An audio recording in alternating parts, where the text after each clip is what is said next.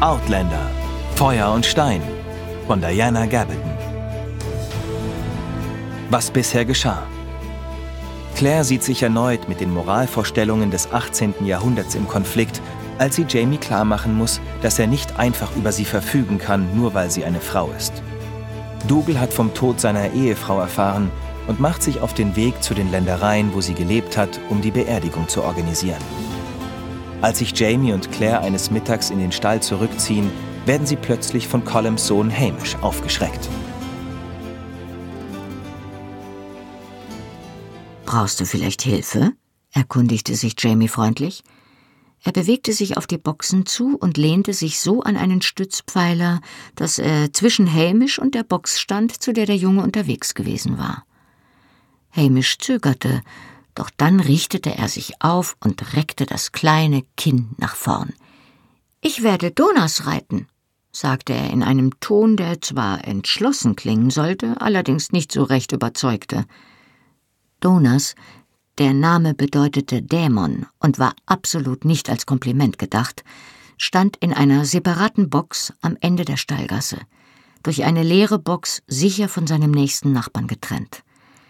Er war ein riesiger, launischer Fuchshengst, der unreitbar war, und nur Alec und Jamie wagten es, sich ihm zu nähern.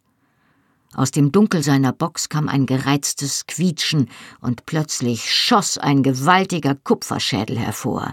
Gelbe Zähne klackten laut aufeinander, als das Pferd vergeblich versuchte, in die nackte Schulter zu beißen, die sich ihm so einladend präsentierte.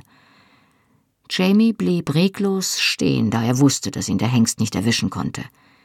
Hamish fuhr mit einem Aufschrei zurück, zu Tode erschrocken über das Auftauchen des glänzenden Pferdekopfs mit den aufgerissenen Augen und den geblähten Nüstern. Oder auch nicht, sagte Jamie gelassen. Er streckte die Hand aus, nahm seinen kleinen Vetter an der Schulter und steuerte ihn fort von dem Pferd, das jetzt protestierend gegen die Boxenwand trat. Hamish erschauerte, genau wie die Bohlen der Wand beim Aufprall der tödlichen Hufe. Jamie drehte den Jungen zu sich. Dann stützte er die Hände auffordernd auf die Hüften und blickte auf ihn hinunter. Also, sagte er mit fester Stimme, was ist los? Warum hast du es auf Donas abgesehen? Hamish hatte die Zähne stur aufeinander gebissen, aber Jamies Miene drückte sowohl Ermunterung als auch Beharrlichkeit aus. Er stupste den Jungen sacht vor die Schulter und entlockte ihm damit ein kleines Lächeln. Komm schon, Junge, sagte Jamie leise. Du weißt genau, dass ich es nicht verrate. Hast du eine Dummheit gemacht? Leichte Röte stahl sich über die helle Haut des Jungen.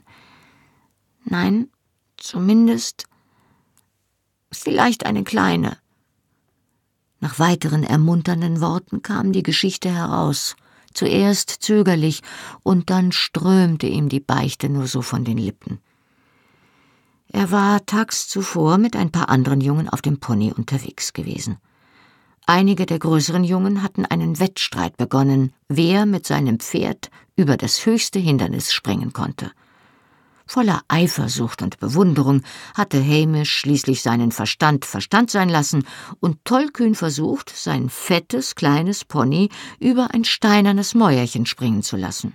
Das Pony, das dazu weder in der Lage war noch Lust dazu hatte, war abrupt vor der Mauer stehen geblieben und hatte Hamish über seinen Kopf und den Zaun hinweg mitten in die Brennnesseln katapultiert.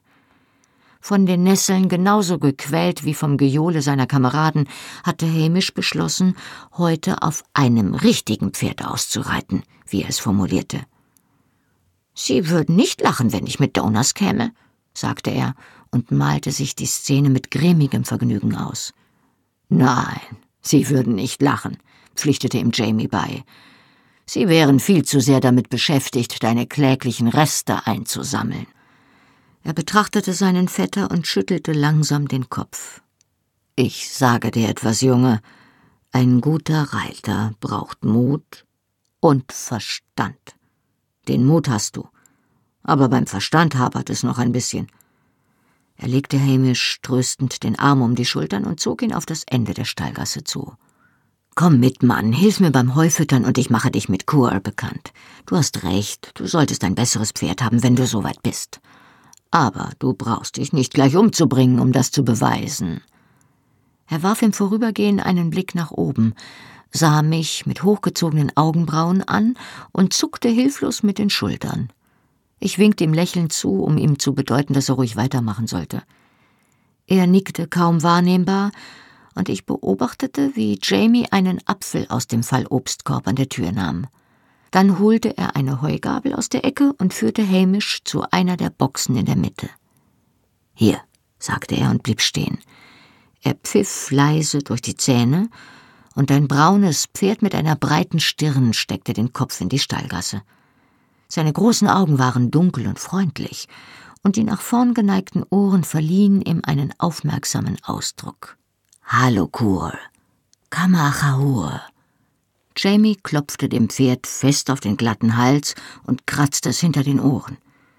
Komm her, sagte er und winkte seinem kleinen Vetter.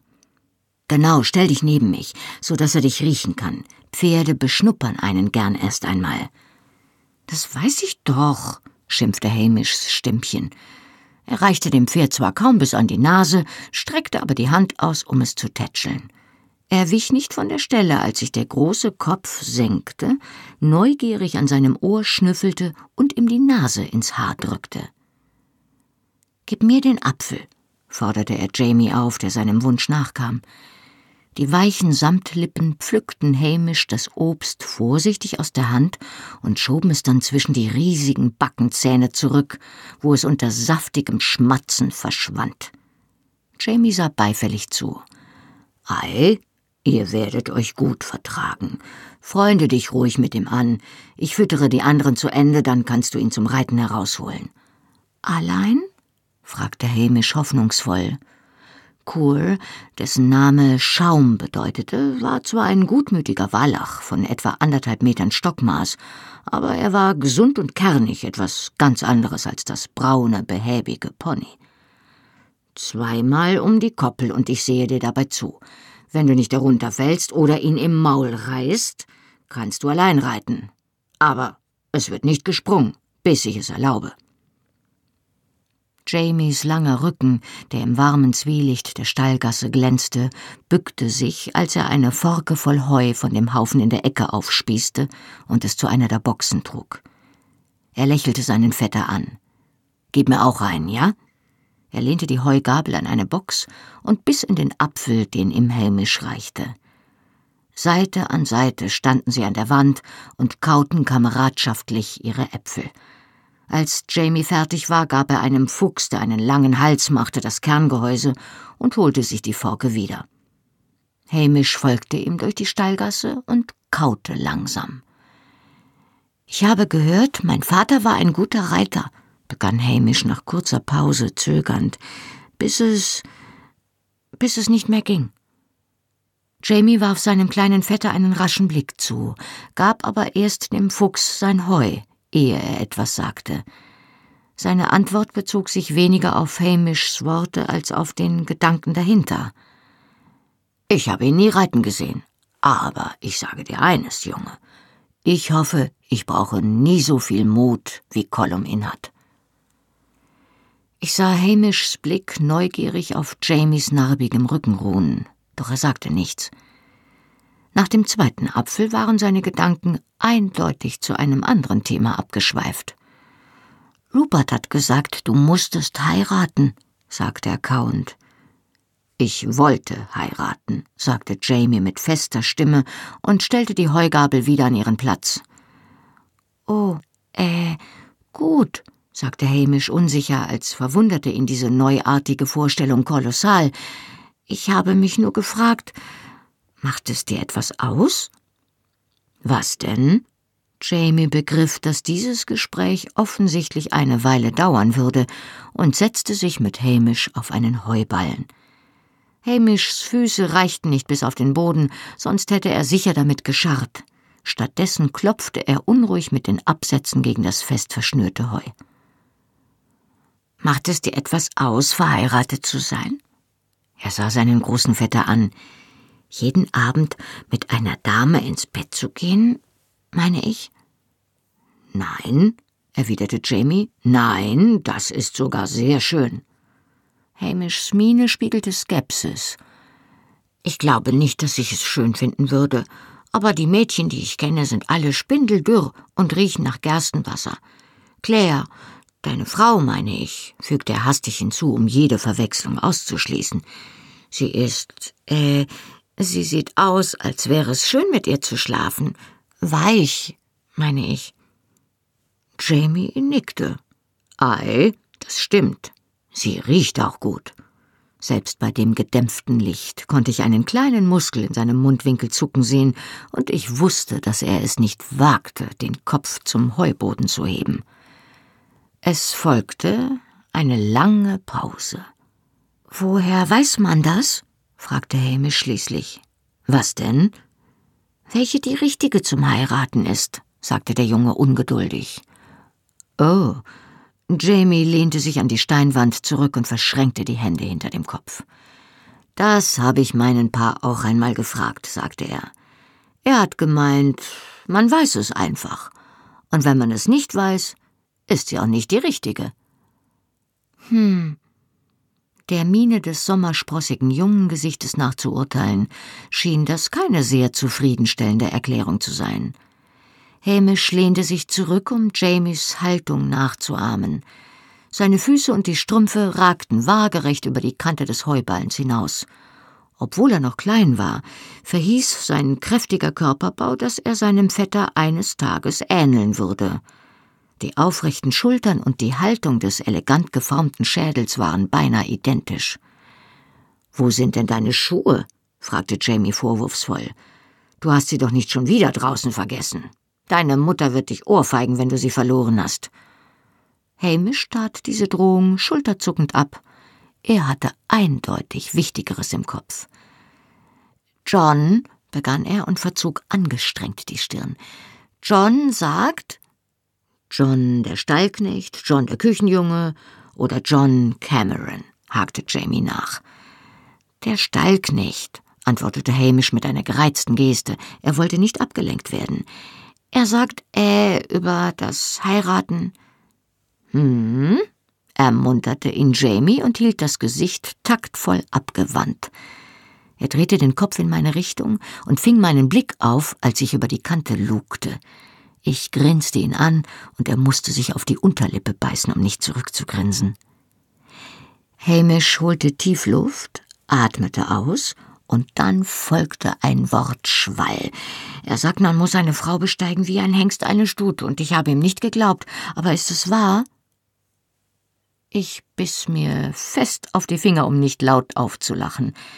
Jamie, dem das nicht möglich war, bohrte sich die Finger in den Oberschenkel und wurde genauso rot wie Hamish. Sie sahen aus wie zwei reife Tomaten, die nebeneinander auf einem Heuballen lagen und darauf warteten, vom Preisrichter einer Gemüseschau begutachtet zu werden. Äh, ei, nun ja, sozusagen, sagte er mit erstickter Stimme. Dann bekam er sich wieder in den Griff. Ja, sagte er mit fester Stimme, ja, so ist es. Hamish warf einen halb entsetzten Blick in die nächste Box, in der der braune Wallach ganz entspannt fast einen halben Meter seines Fortpflanzungsorgans in der Luft baumeln ließ. Dann richtete er den Blick skeptisch auf seinen Schoß, und ich steckte mir eine Handvoll Stoff in den Mund, so tief es ging. Aber es ist auch anders, fuhr Jamie fort. Sein Gesicht verlor allmählich wieder die Signalfarbe, obwohl sein Mund immer noch verräterisch zuckte. Zum einen ist es sanfter. Dann beißt man sie also nicht in den Nacken? Hämisch trug die ernste, konzentrierte Miene eines Menschen, der sich sorgfältig innere Notizen macht. Damit sie stillhalten? Äh, nein, zumindest ist das nicht üblich. Unter Aufwand seiner ganzen nicht unbeträchtlichen Willenskraft widmete sich Jamie tapfer seinen Aufklärungspflichten. Es gibt aber noch einen Unterschied, sagte er und vermied es sorgsam, den Blick zu heben. Man muss es nicht von hinten tun, sondern kann sich dabei ansehen, so wie es der Dame lieber ist. Der Dame, Hamish schien seine Zweifel zu haben. Ich glaube, ich würde es lieber von hinten machen. Ich glaube nicht, dass ich es gern hätte, wenn mich jemand ansieht, während ich so etwas tue. Ist es schwer, erkundigte er sich, ist es schwer, dabei nicht loszulachen? Meine Gedanken waren immer noch bei Jamie und Hamish, als ich an diesem Abend zu Bett ging. Ich schlug die dicken Bettdecken zurück und lächelte dabei. Ein kühler Luftzug kam zum Fenster herein und ich freute mich darauf, unter die Decke zu kriechen und mich an Jamies Wärme zu kuscheln. Er war völlig kälteunempfindlich. Offenbar hatte er einen eigenen Heizofen in seinem Inneren. Seine Haut war immer warm, manchmal sogar beinahe heiß, als ob meine kühle Berührung ihn noch stärker anfachte. Zwar war ich nach wie vor eine Fremde, doch ich war jetzt kein Gast mehr in der Burg. Die verheirateten Frauen schienen mir nun, da ich eine von ihnen war, freundlicher zu begegnen, während es mir die jüngeren Frauen heftig übel zu nehmen schienen, dass ich einen potenziellen Heiratskandidaten aus dem Verkehr gezogen hatte. Angesichts der zahlreichen kalten Blicke und der Bemerkungen hinter vorgehaltener Hand fragte ich mich sogar, wie viele der Maiden von Lioch Jamie McTavish während seines kurzen Aufenthalts noch in einen verborgenen Alkoven gelockt hatte. Ehemals McTavish. Die meisten Bewohner der Burg hatten ohnehin gewusst, wer er war. Und egal, ob ich für die Engländer spionierte oder nicht, ich wusste es jetzt zwangsweise auch. Also wurde er ganz offen zu Jamie Fraser, und man hieß mich als Mistress Fraser in dem Raum über der Küche willkommen, wo die verheirateten Frauen nähten und ihre Babys wiegten, während sie mütterliche Ratschläge austauschten und ganz unverhohlen meine Taille beäugten. Da es mir ja schon früher nicht gelungen war, ein Kind zu empfangen, hatte ich eine mögliche Schwangerschaft überhaupt nicht in Betracht gezogen, als ich in die Heirat mit Jamie einwilligte. Allerdings wartete ich doch ein wenig nervös, bis sich meine Blutung pünktlich einstellte. Diesmal empfand ich allerdings nichts als Erleichterung, keine Spur der Traurigkeit, die sonst damit einherging. Mein Leben war im Moment schon kompliziert genug, ohne zusätzlich noch ein Baby in die Welt zu setzen. Ich hatte das Gefühl, dass Jamie vielleicht eine Spur von Bedauern empfand, obwohl er sich ebenfalls erleichtert gab. Vater zu werden war ein Luxus, den sich ein Mann in seiner Lage nicht gut leisten konnte. Die Tür öffnete sich und er kam herein. Er rieb sich den Kopf mit einem Handtuch trocken, und die Wassertropfen, die aus seinem nassen Haar flogen, malten sich dunkel auf seinem Hemd ab. Wo bist du gewesen? fragte ich erstaunt. Lioch mochte ja im Vergleich mit den Lebensbedingungen in den Dörfern oder Karten luxuriös ausgestattet sein. Doch die einzige Bademöglichkeit bestand in der Kupferwanne, in der sich Kollum die schmerzenden Beine wärmte und einem etwas größeren Exemplar, benutzt von den Frauen, die der Meinung waren, dass die Mühe, sie zu füllen, ein angemessener Preis für die Zurückgezogenheit war. Ansonsten wusch man sich entweder nur teilweise unter Verwendung von Schüssel und Krug oder im Freien, entweder im See oder in einer kleinen, mit Steinen gefliesten Kammer am Rand des Gartens, in der sich die jungen Frauen von ihren Freundinnen nackt mit Wassereimern überschütten ließen. Im See, antwortete er und hängte das nasse Handtuch ordentlich über die Fensterbank. Irgendjemand, setzte er grimmig hinzu, hat die Boxentür und die Stalltür offen gelassen, und Kur ist in der Dämmerung ein bisschen schwimmen gegangen. Deshalb warst du nicht beim Essen, aber Pferde schwimmen doch nicht gern, oder? Er schüttelte den Kopf und fuhr sich mit den Fingern durch das Haar, damit es besser trocknen konnte. Nein, aber sie sind genau wie Menschen. Jedes ist anders. Und Kohl frisst gern junge Wasserpflanzen. Ich habe ihn am Ufer gefunden, wo er friedlich vor sich hingeknabbert hat. Und dann ist ein Rudel Hunde aus dem Dorf angekommen und hat ihn in den See gejagt. Erst musste ich also die Meute verscheuchen und dann ins Wasser steigen, um Kur zu holen. Warte nur, bis ich Hamish in die Finger bekomme, sagte er voll Ingrimm. Ich werde ihn lehren, die Türen nicht richtig zu schließen. Wirst du Colum davon erzählen? fragte ich mit einem Hauch von Mitgefühl für den kleinen Übeltäter. Jamie schüttelte den Kopf und griff in seinen Sporen. Er holte ein Brötchen und ein Stück Käse heraus, das er anscheinend auf dem Weg zum Schlafzimmer in der Küche hatte mitgehen lassen.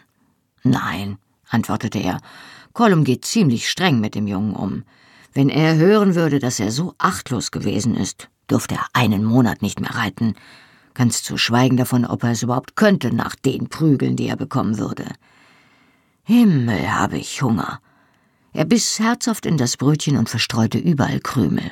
Komm ja nicht ins Bett damit, warnte ich, schlüpft aber selbst hinein.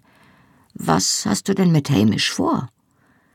Er schluckte den Rest des Brötchens und lächelte mich an. Keine Sorge, ich rudere ihn morgen kurz vor dem Abendessen auf den See hinaus und werfe ihn hinein. Bis er am Ufer und wieder trocken ist, wird das Essen vorbei sein. Er verputzte den Käse mit drei Bissen und leckte sich genüsslich die Finger ab. Soll er doch am eigenen Leib erfahren, wie er es findet, nass und hungrig ins Bett zu gehen, schloss er finster. Er linste hoffnungsvoll in die Schreibtischschublade, in der ich manchmal Äpfel oder andere kleine Leckerbissen aufbewahrte. Doch ausgerechnet heute Abend war sie leer, und er schloss sie mit einem Seufzer wieder. Bis zum Frühstück werde ich es wohl überleben, sagte er stoisch. Dann kroch er zitternd neben mir ins Bett. Obwohl Arme und Beine nach seiner Schwimmpartie im eisigen See kalt waren, war der Rest seines Körpers nach wie vor herrlich warm. Hm, es ist schön bei dir, murmelte er. Du riechst anders. Hast du heute im Garten gearbeitet? Nein, sagte ich überrascht. Ich dachte, das wärst du, der Geruch, meine ich. Es roch herb nach Kräutern, nicht unangenehm, aber fremd. Ich rieche nach Fisch, stellte er richtig, nachdem er an seinem Handrücken gerochen hatte, und nach nassem Pferd. Nein. Er kam näher. Nein, du bist es auch nicht. Aber es ist irgendwo hier. Er schlüpfte aus dem Bett und schlug suchend die Decken zurück. Wir fanden es unter meinem Kopfkissen. Was in aller Welt? Ich nahm es in die Hand, ließ es aber prompt wieder fallen. Autsch! Es hat ja Dornen. Es war ein kleines Pflanzenbündel, unsanft mit den Wurzeln herausgerissen und mit schwarzem Garn zusammengebunden. Die Pflanzen waren zwar welk, strömten aber immer noch einen durchdringenden Geruch aus. Das Sträußchen enthielt einen zerdrückten Brombeerzweig, an dessen Dornen ich mich gestochen hatte. Ich saugte an meinem schmerzenden Finger, während ich das Bündel mit der anderen Hand vorsichtig drehte. Jamie stand reglos da und starrte es eine Weile an. Dann ergriff er es plötzlich, ging zum offenen Fenster und warf es in die Nacht hinaus. Danach bürstete er energisch die Erdkrümel der Wurzeln aus dem Bett in seine Handflächen und warf sie dem Bündel hinterher. Mit einem Knall schloss er das Fenster, rieb sich die Hände und kam zurück. Es ist fort, sagte er überflüssigerweise. Zufrieden stieg er erneut ins Bett. Komm ins Bett, nach. Was war denn das? fragte ich, während ich mich neben ihn legte. Ein Scherz, sagte er. Ein übler Scherz, nicht mehr. Er stützte sich kurz auf seinen Ellbogen und blies die Kerze aus. Komm her, Maniendone, sagte er. Mir ist kalt. Trotz des beunruhigenden Talismans schlief ich gut, doppelt geschützt durch eine verriegelte Tür und Jamies Arme.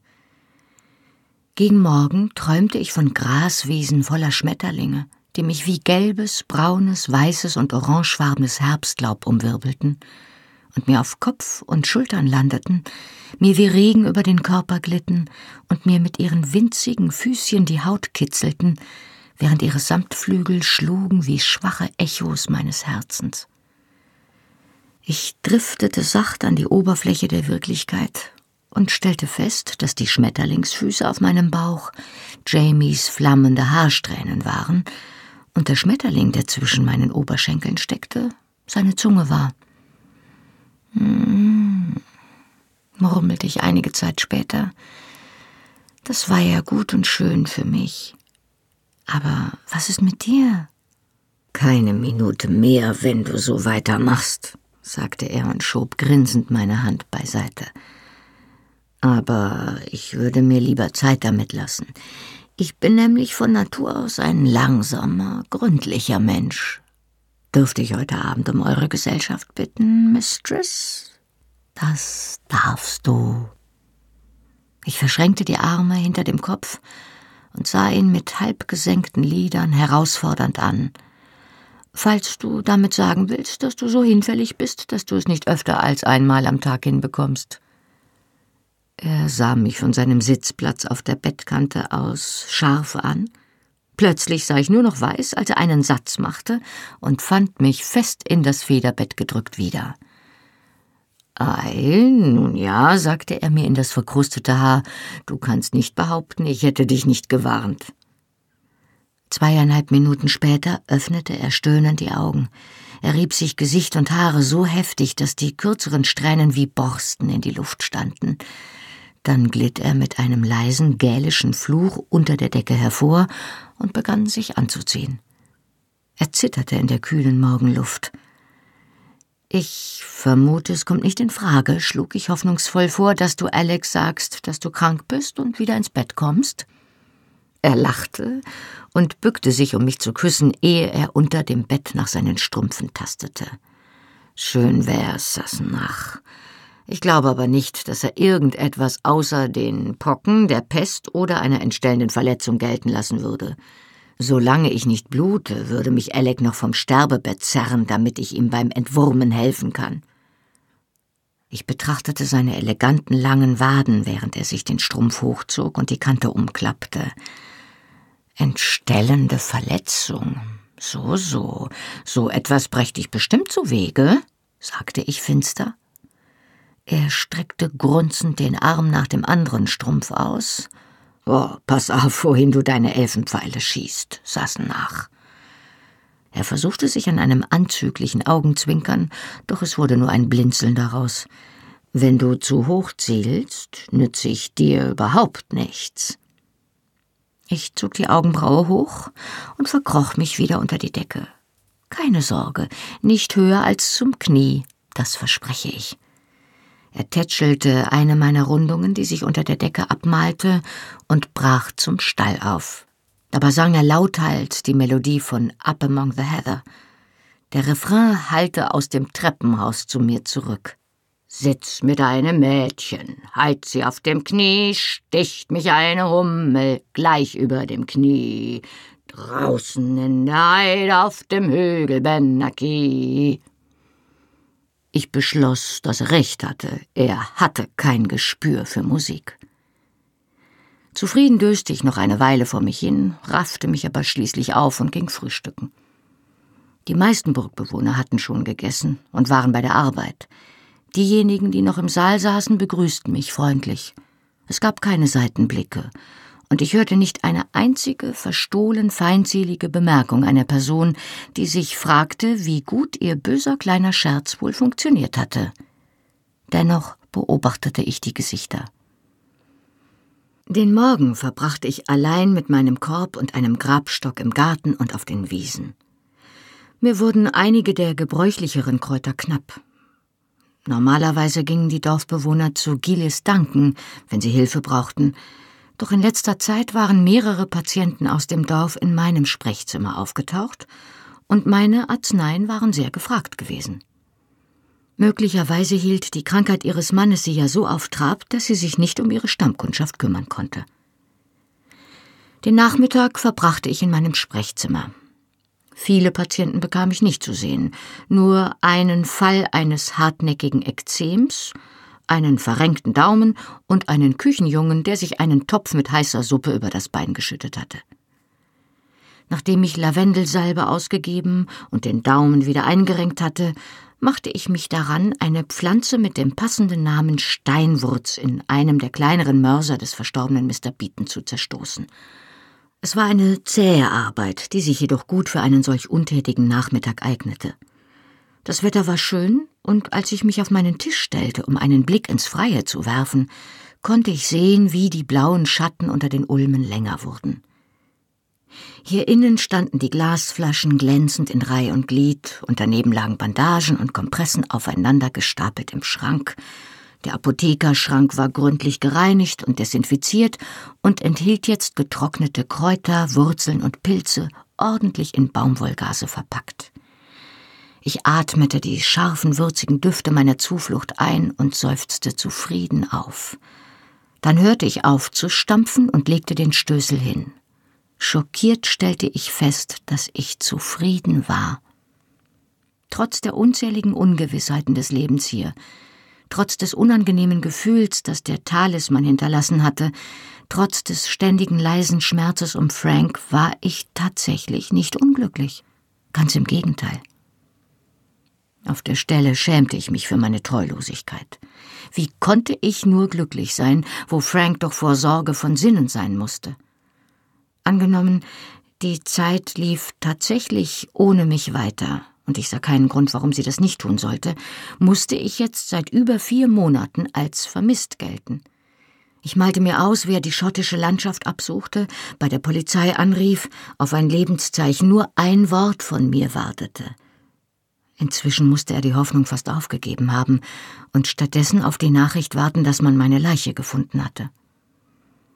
Ich stellte den Mörser hin und schritt in meiner engen Kammer auf und ab, während ich mir von Schuldgefühlen und Bedauern überwältigt die Hände an der Schürze rieb. Ich hätte schneller entwischen sollen. Ich hätte angestrengter versuchen sollen, zurückzukehren. Aber das hatte ich doch, rief ich mir ins Gedächtnis. Ich hatte es wiederholt versucht, und siehe da, was geschehen war. Ja, siehe da, ich war mit einem vogelfreien Schotten verheiratet, wir wurden beide von einem sadistischen Dragonerhauptmann gejagt und lebten mit einem Haufen Barbaren zusammen, die Jamie ohne jedes Zögern umbringen würden, wenn sie ihn als Bedrohung für ihren ach so wichtigen Anführerposten empfanden. Und das Schlimmste von allem war, dass ich glücklich war. Ich setzte mich und blickte hilflos auf die gesammelten Tiegel und Flaschen. Seit unserer Rückkehr nach Lioch hatte ich von einem Tag zum nächsten gelebt und die Erinnerungen an mein früheres Leben bewusst unterdrückt.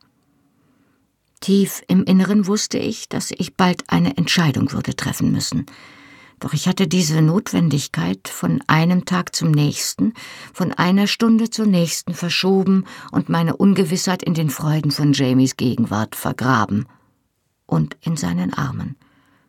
Plötzlich rumpelte und fluchte es im Korridor, und ich erhob mich hastig und ging zur Tür.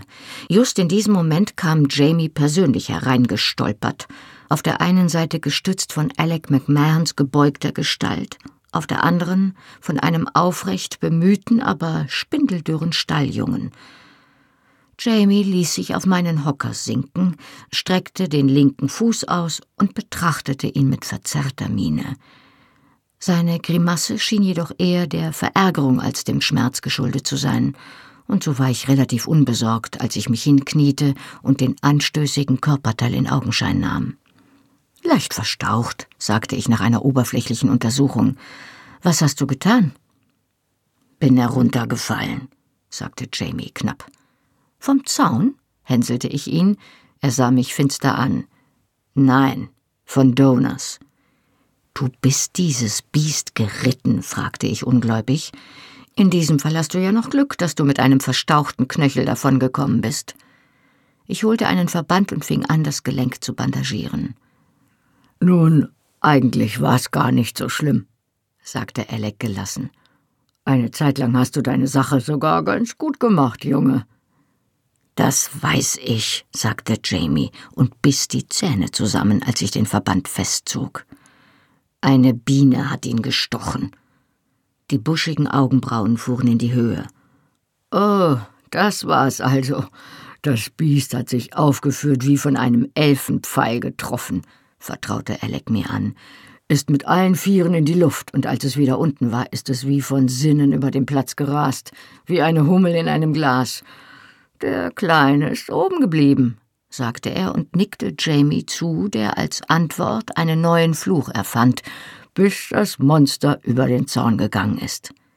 Über den Zaun? Und wo ist er jetzt? fragte ich. Ich stand auf und klopfte mir den Staub von den Händen. Auf halbem Weg zur Hölle vermutlich, sagte Jamie. Er stellte den Fuß auf den Boden und belastete ihn vorsichtig. Und da kann er auch herzlich gerne bleiben. Er zuckte zusammen und richtete sich auf dem Hocker auf. Ich glaube nicht, dass der Teufel viel mit einem halb zugerittenen Hengst anfangen kann, stellte Alec fest. Er kann sich schließlich selbst in ein Pferd verwandeln, wenn es nötig ist. Vielleicht ist Donas ja der Teufel, meinte ich belustigt. Das könnte ich mir gut vorstellen, sagte Jamie, der zwar immer noch Schmerzen hatte, jetzt aber allmählich seine übliche gute Laune wiederfand. Aber der Teufel ist doch normalerweise ein Rapphengst, oder nicht? Oh, ei, antwortete Alec. Ein gewaltiger schwarzer Hengst, der sich so schnell bewegt wie der Gedanke zwischen einem Mann und einer Maid. Er grinste Jamie leutselig an und erhob sich zum Gehen. Apropos, sagte er und zwinkerte mir zu, ich rechne morgen nicht im Stall mit dir. Bleib im Bett, Junge, und äh, ruh dich aus. Wie kommt es eigentlich, wollte ich wissen, als ich dem mürrischen alten Stallmeister nachblickte, dass jeder davon auszugehen scheint, dass wir nichts anderes im Kopf haben, als miteinander ins Bett zu steigen. Jamie versuchte erneut, den Fuß zu belasten, stand auf und stützte sich dabei auf die Arbeitsfläche. Erstens sind wir erst einen knappen Monat verheiratet, stellte er fest. Zweitens er blickte kopfschüttelnd auf und grinste. Ich habe es dir doch schon einmal gesagt, Sassenach. Man kann dir alles, was du denkst, am Gesicht ablesen. Verflixt, sagte ich. Abgesehen von einem kurzen Ausflug zum Sprechzimmer, wo ich nachschaute, ob es Notfälle gab, verbrachte ich den nächsten Morgen damit, mich um die recht anspruchsvollen Bedürfnisse meines einzigen Patienten zu kümmern. Du solltest dich doch eigentlich ausruhen, sagte ich irgendwann tadelnd. Das tue ich doch auch. Nun ja, zumindest ruht sich mein Knöchel aus, siehst du? Ein langes, strumpfloses Schienbein hob sich in die Luft, und ein knochiger, schlanker Fuß wackelte hin und her. Er hielt abrupt inne, und sein Besitzer stieß ein gedämpftes Autsch aus. Jamie ließ das Bein sinken und massierte sich sacht den geschwollenen Knöchel. Geschieht dir ganz recht, sagte ich und schwang meinerseits die Beine unter den Decken hervor. Komm jetzt, du hast lange genug hier im Bett herumgemieft, du brauchst frische Luft. Er setzte sich, so dass ihm das Haar ins Gesicht fiel. Ich dachte, du hättest mir Ruhe verschrieben. Du kannst dich an der frischen Luft ausruhen. Steh auf. Ich mache jetzt das Bett. Unter großem Gejammer über meine Herzlosigkeit und meinen Mangel an Rücksicht auf einen schwer kranken Mann zog er sich an und blieb sitzen, bis ich ihm den schmerzenden Knöchel verbunden hatte. Doch dann meldete sich sein normaler Überschwang zurück. Es ist ein bisschen feucht draußen, stellte er mit einem Blick ins Freie fest, wo der schwache Nieselregen gerade beschlossen hatte, ganze Sache zu machen und sich in einen Wolkenbruch zu verwandeln. Lass uns aufs Dach gehen. Aufs Dach? Natürlich. Ich kann mir gar kein sinnvolleres Rezept für einen verstauchten Knöchel vorstellen, als sechs Treppen hochzusteigen. Fünf. Außerdem habe ich einen Gehstock. Mit einer triumphierenden Geste holte er diesen Stock, einen betagten Weißdornknüppel, hinter der Tür hervor. Wo hast du den denn her? erkundigte ich mich und betrachtete dann den Stock. Aus nächster Nähe sah er noch mitgenommener aus, ein knapper Meter Hartholz voller Macken und vom Alter gehärtet wie ein Diamant. Alec hat ihn mir geliehen. Er braucht ihn für die Maultiere, pocht ihnen damit auf die Stirn, damit sie auf ihn hören. Das klingt nach einer guten Methode, sagte ich und beäugte das abgenutzte Stück Holz. Das muss ich irgendwann auch probieren. Bei dir. Schließlich traten wir an einer kleinen, geschützten Stelle ins Freie, dicht unter dem Überhang des Schieferdachs. Eine niedrige Brüstung bildete die Kante des schmalen Ausgucks. Oh, wie schön. Trotz der Regenböen hatte man auf dem Dach eine großartige Aussicht.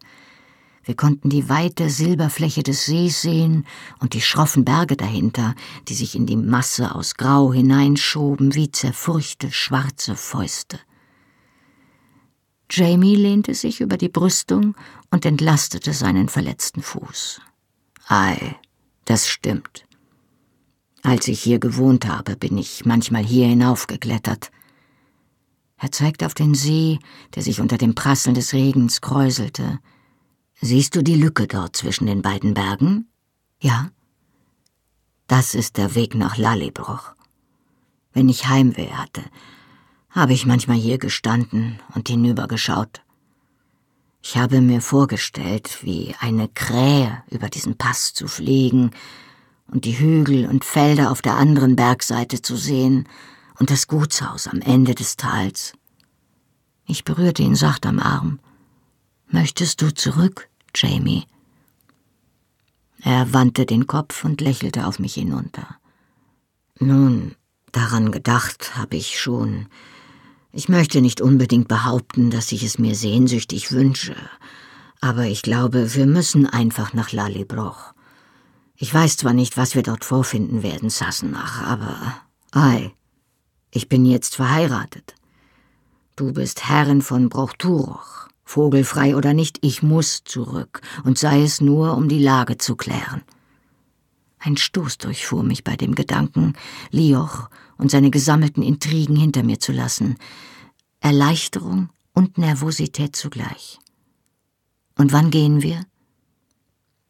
Er runzelte die Stirn und trommelte mit den Fingern auf die Brüstung, deren Stein vom Regen dunkel glänzte.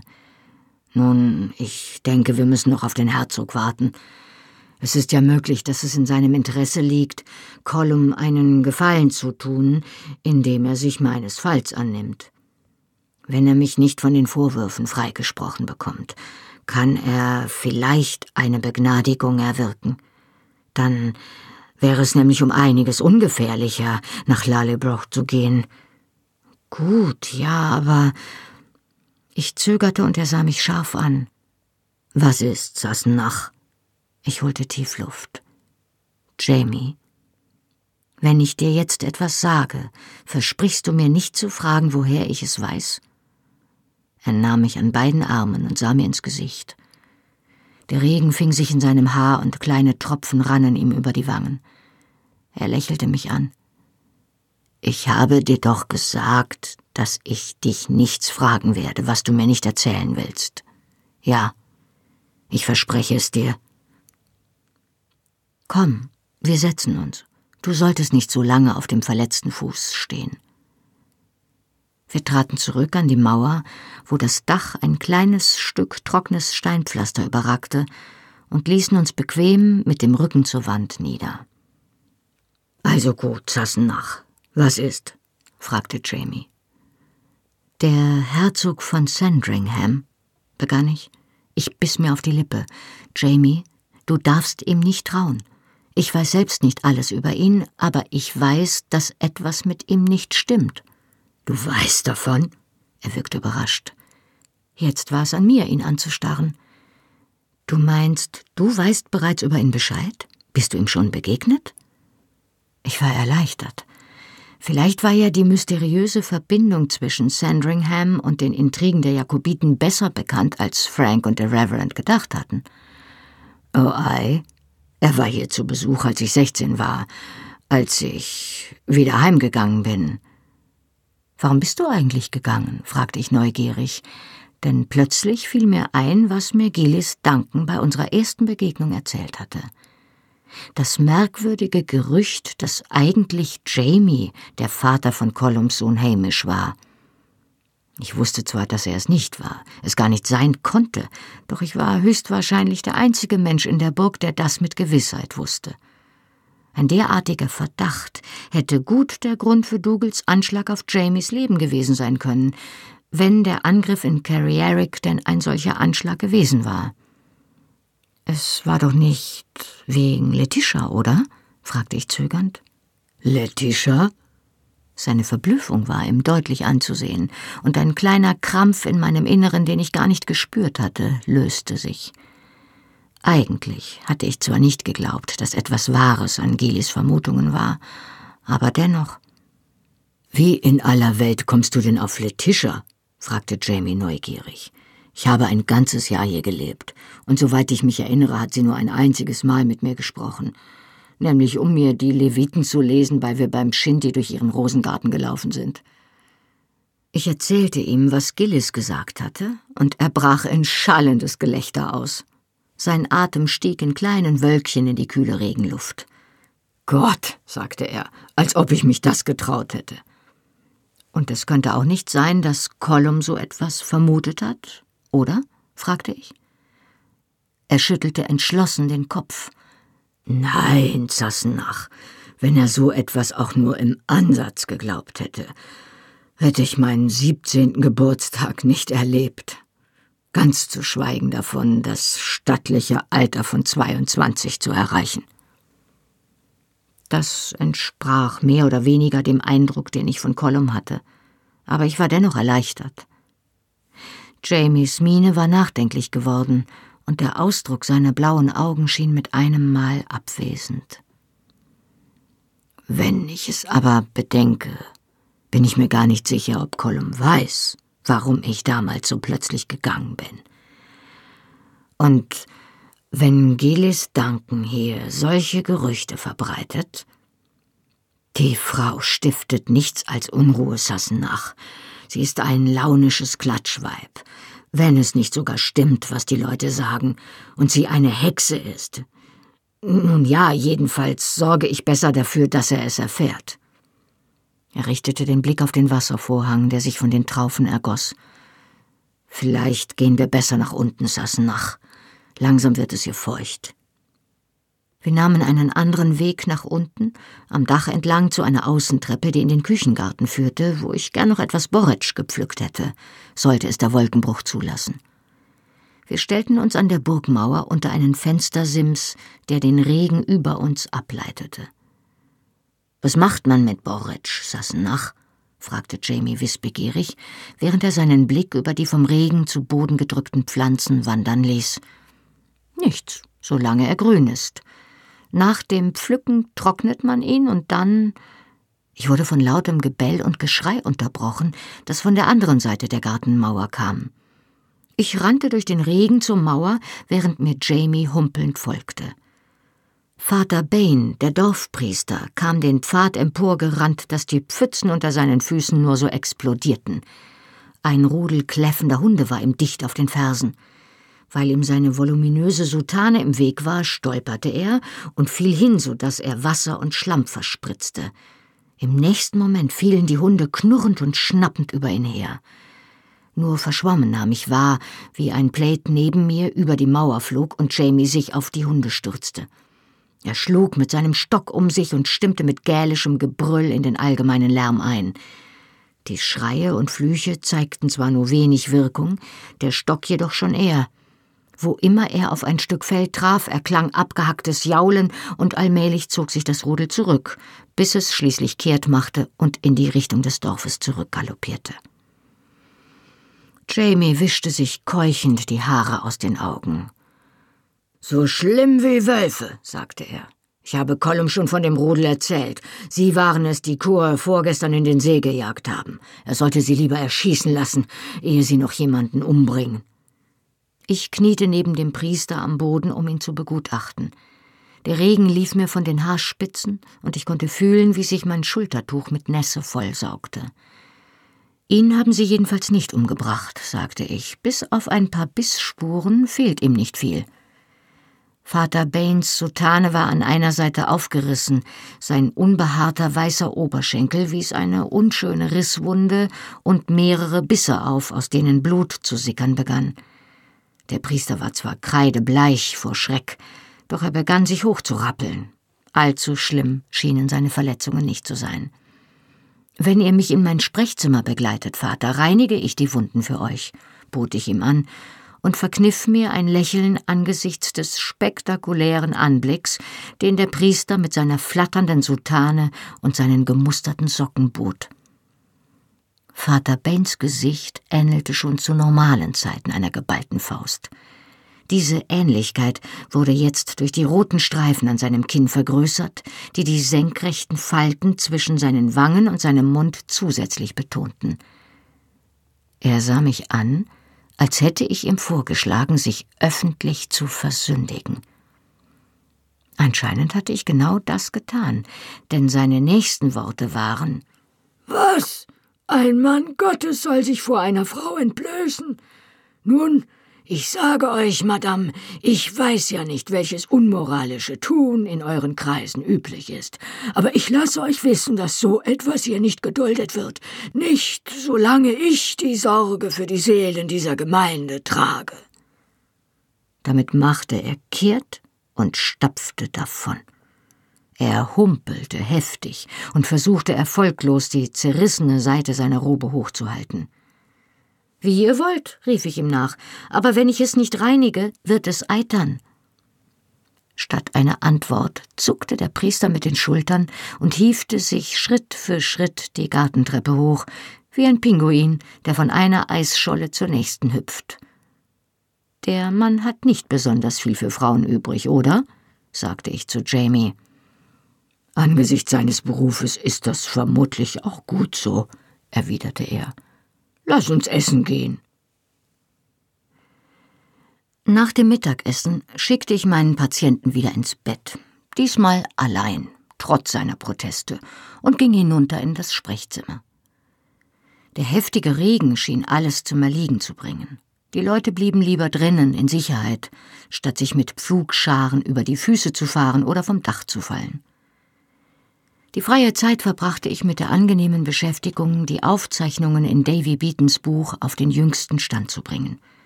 Ich war gerade fertig, da verdunkelte ein Besucher meine Tür.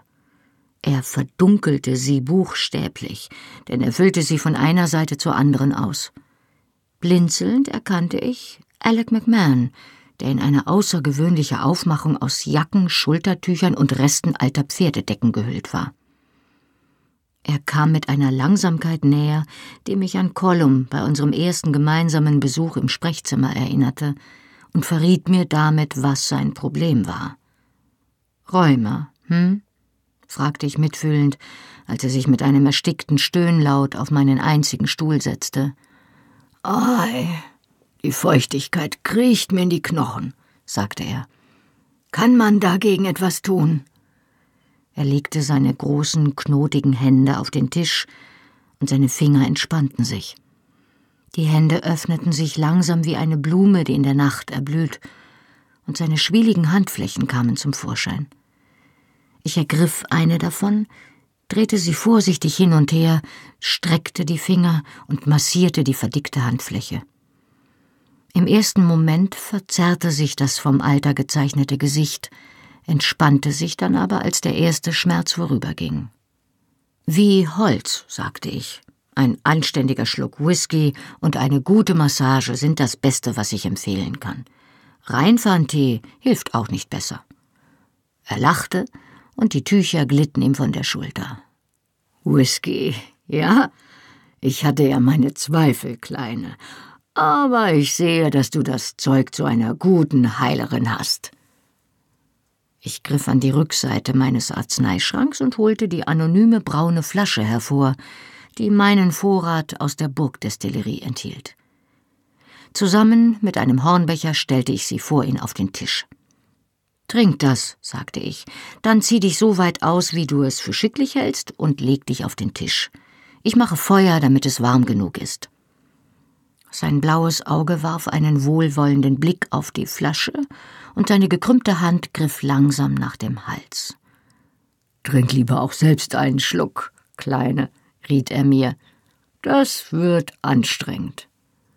Er stöhnte halb schmerzerfüllt, halb genüsslich auf, als ich mich fest auf seine linke Schulter stützte, um sie zu lockern, sie dann von unten anhob und seinen halben Oberkörper rotieren ließ. Früher hat mir meine Frau den Rücken gewalkt, sagte er, gegen den Hexenschuss. Aber das hier ist viel besser. Du hast schöne, kräftige Hände, Kleine. Du würdest einen guten Stalljungen abgeben. Ich nehme an, das ist ein Kompliment, sagte ich trocken und goss mir noch etwas von der erwärmten Mischung aus Öl und Teig auf die Hand, um ihm den gesamten weißen Rücken damit einzureiben. Eine scharfe Demarkationslinie trennte die verwitterte, von der Sonne gefleckte Haut seiner Arme von dem Punkt, wo seine aufgekrempelten Ärmel endeten und die milchweiße Haut seiner Schultern und seines Rückens begann. Du bist ja wirklich einmal ein hübscher Junge gewesen, stellte ich fest. Die Haut auf deinem Rücken ist so weiß wie meine. Ein tiefes Glucksen schüttelte die Haut unter meinen Händen. Das würde man gar nicht vermuten, nicht wahr? Ei, Alan Mackenzie hat mich einmal dabei gesehen, wie ich ohne Hemd ein Fohlen zur Welt brachte. Und sie meinte, es sähe so aus, als hätte der Herrgott mir den falschen Kopf auf den Körper gesetzt. Eigentlich würde ein Beutel Milchpudding auf meine Schultern gehören, kein Gesicht aus dem Chorgestühl. Ich vermutete, dass sie das Chorgestühl in der Kapelle meinte, das eine Reihe extrem unattraktiver Dämonen bei der Folterung von Sündern zeigte. Das klingt so, als hätte Alan Mackenzie kein Blatt vor den Mund genommen, sagte ich. Ich war mehr als nur ein bisschen neugierig, was Jamies Mutter betraf. Die Kleinigkeiten, die er mir hin und wieder erzählte, hatten mir zumindest ansatzweise eine Vorstellung von seinem Vater Brian vermittelt. Seine Mutter hatte er jedoch kaum erwähnt, und ich wusste nichts über sie, außer dass sie jung im Kindbett gestorben war. Oh, Ellen hatte eine scharfe Zunge und den passenden Verstand dazu. Ich öffnete die Knieverschlüsse seiner Beinkleider und schob sie hoch, um mir seine muskulösen Waden vorzunehmen. Aber genug Charme dazu, so dass es niemanden sehr gestört hat, außer ihre Brüder. Und sie hat sich nie viel aus Columns oder Dougals Meinung gemacht. Hm, das kam mir auch schon zu Ohren. Ist sie nicht irgendwann durchgebrannt?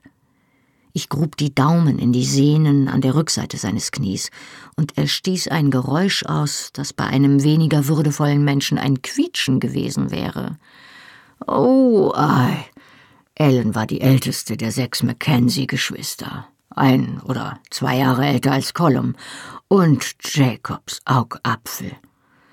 Das war der Grund, weshalb sie so lange unverheiratet geblieben ist.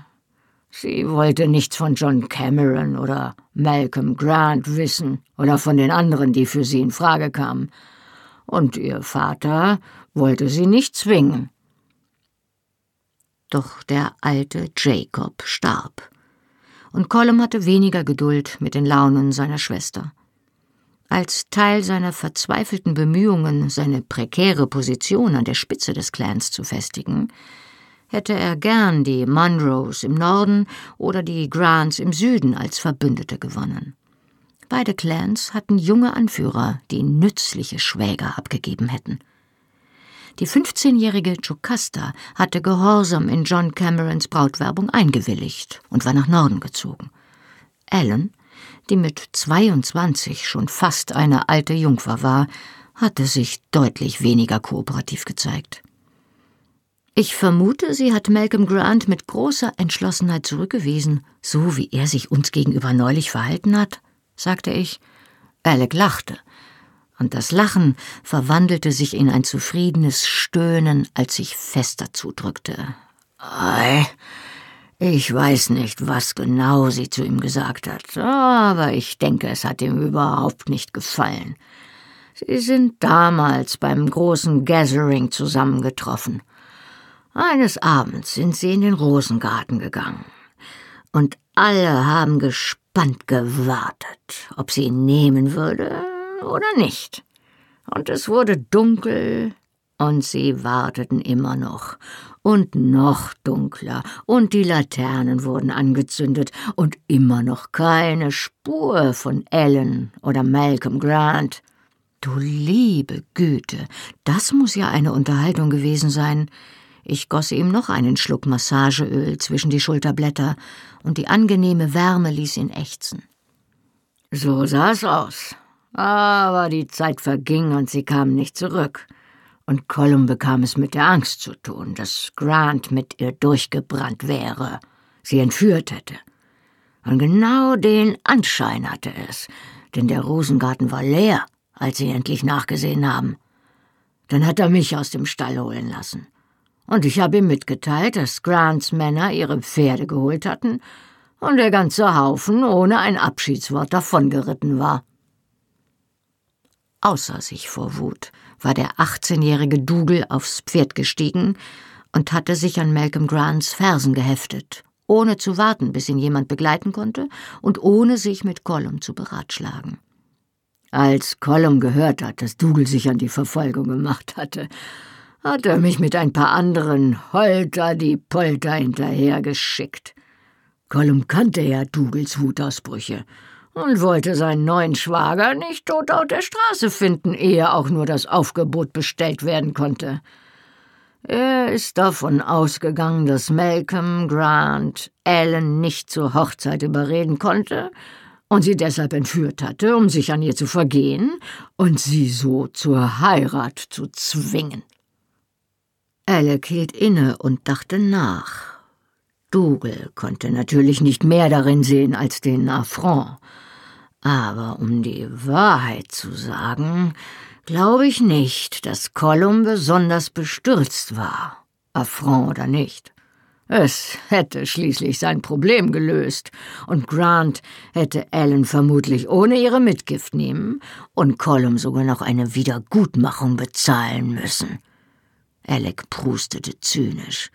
Gollum würde ja nie eine gute Gelegenheit ungenutzt lassen. Er handelt schnell und rücksichtslos. Er schielte mich über die Schulter hinweg mit seinem blauen Auge an. Das solltest du besser nie vergessen, Kleine. Das ist unwahrscheinlich, versicherte ich ihm grimmig. Ich erinnerte mich an Jamies Erzählung von seiner Bestrafung auf Collums Befehl und fragte mich, inwieweit das wohl Rache für die Rebellion seiner Mutter gewesen war. Doch Colum hatte keine Gelegenheit bekommen, seine Schwester mit dem Oberhaupt der Grants zu verheiraten. Gegen Tagesanbruch hatte Dougal Malcolm Grant in sein Plaid gehüllt unter einem Ginsterbusch am Straßenrand gefunden, wo er mit seinen Gefolgsmännern schlief. Und als Alec und die anderen etwas später angerast gekommen waren, hatte sich ihnen ein verblüffender Anblick geboten – Dougal Mackenzie und Malcolm Grant schwankten und stolperten bis zur Taille entblößt und vom Kampf gezeichnet auf der Straße umher und tauschten immer noch einzelne Hiebe aus, wenn sie in Reichweite des anderen kamen. Grants Gefolgsmänner hockten an der Straße wie die Eulen und wandten die Köpfe nach rechts und links, während der ersterbende Kampf in der nassen Morgendämmerung vor sich hin meanderte. Sie keuchten, sie keuchten beide wie überanstrengte Pferde, und in der kühlen Luft stieg ihnen der Dampf von den Körpern auf. Grants Nase war auf die doppelte Größe angeschwollen. Dougal konnte kaum noch aus den Augen sehen, und beiden lief das Blut über den Körper und trocknete ihnen auf der Brust. Beim Erscheinen von Collums Männern waren Grants Leute mit den Händen an den Schwertern aufgesprungen, und das Zusammentreffen wäre vermutlich in ernsthaftes Blutvergießen ausgeartet, wäre nicht einem Adlerauge unter den Mackenzies die nicht ganz unwichtige Tatsache aufgefallen, dass Alan Mackenzie nirgendwo bei den Grants zu sehen war. Nun, nachdem sie Malcolm Grant mit Wasser überschüttet und zur Besinnung gebracht hatten, konnte er ihnen sagen, was Dougal nicht hatte hören wollen. Dass Ellen gerade einmal eine Viertelstunde mit ihm im Rosengarten verbracht hatte. Er hat sich geweigert zu verraten, was zwischen ihnen vorgegangen war, doch was immer es war, es hatte ihn so gekränkt, dass er sofort hatte gehen wollen, ohne sein Gesicht in Kollums Halle zu zeigen. Er hatte Ellen im Garten stehen gelassen und sie nie mehr zu Gesicht bekommen. Er wünschte, den Namen Ellen Mackenzie in seiner Gegenwart nie wieder zu hören. Und damit ist er, zwar noch etwas wackelig, aber immerhin, aufs Pferd gestiegen und davon geritten und ist dem Clan Mackenzie seitdem alles andere als wohlgesinnt. Ich hörte ihm fasziniert zu. Und wo war Ellen die ganze Zeit? Alec lachte, und es klang wie eine ächzende Stalltür. Auf und davon. Aber das hat man erst nach einer Weile herausgefunden. Wir haben kehrt gemacht und sind schleunigst nach Hause. Ellen war nach wie vor verschwunden und Colum stand leichenblass auf Angus Moor gestützt im Hof.